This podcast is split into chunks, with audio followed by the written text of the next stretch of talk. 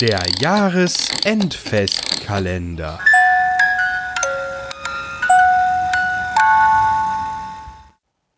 Jacques Tagebuch. Eine Geschichte von Kati Frenzel, vorgetragen von Johannes Wolf. Liebes äh, Tagebuch. Heute habe ich mir zum Abendessen Besuch eingeladen und ich wollte die leckere pathetische Käsesuppe servieren, die ich immer in äh, Gastianos Gaststätte koche. Aber ich hatte einfach nicht genügend Camus, um die Minze zu kaufen. Also bin ich am Rande des Dschungels gegangen, um mich dort noch einmal umzusehen, was ich Leckeres finden könnte. Mon Dieu, der ganze Dschungel hängt voller saftiger Früchte. Wenn das die Einwohner in Chefurbo wüssten, mon Dieu, Herr Gastiano müsste seine Gaststätte für immer schließen. Immerhin würden dann nicht mehr den ganzen Tag diese, nennen wir es, Türe quietschen. Ich lief also so durch den Waldsaum und sammelte alles ein, was appetitlich aussah. Schließlich bin ich ein Gourmet, wenn auch ein äh, armer Gourmet.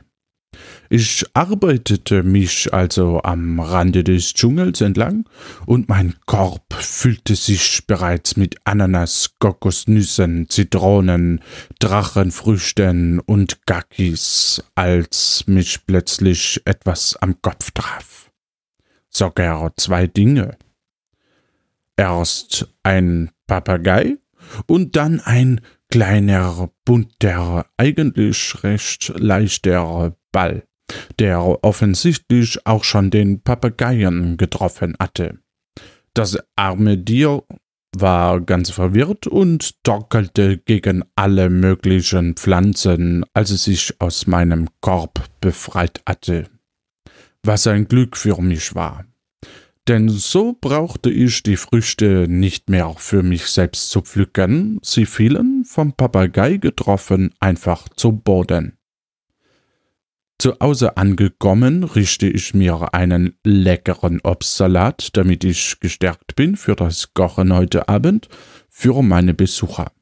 Übrigens, ich plane ein Ananas-Chili mit Salz, Curry, Knoblauch und Rosmarin als Abendessen. Das wird treff schick, überaus deliziös. Der Salat war wirklich sehr lecker.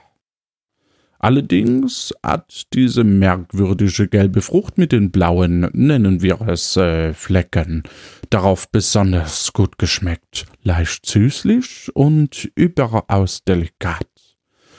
Dummerweise habe ich seit dem Verzehr einen ganz fürchterlichen Schluck auf. Ich habe gelesen, dass dagegen Pfeifen helfen soll. Das werde ich einfach mal probieren, ehe meine Gäste kommen.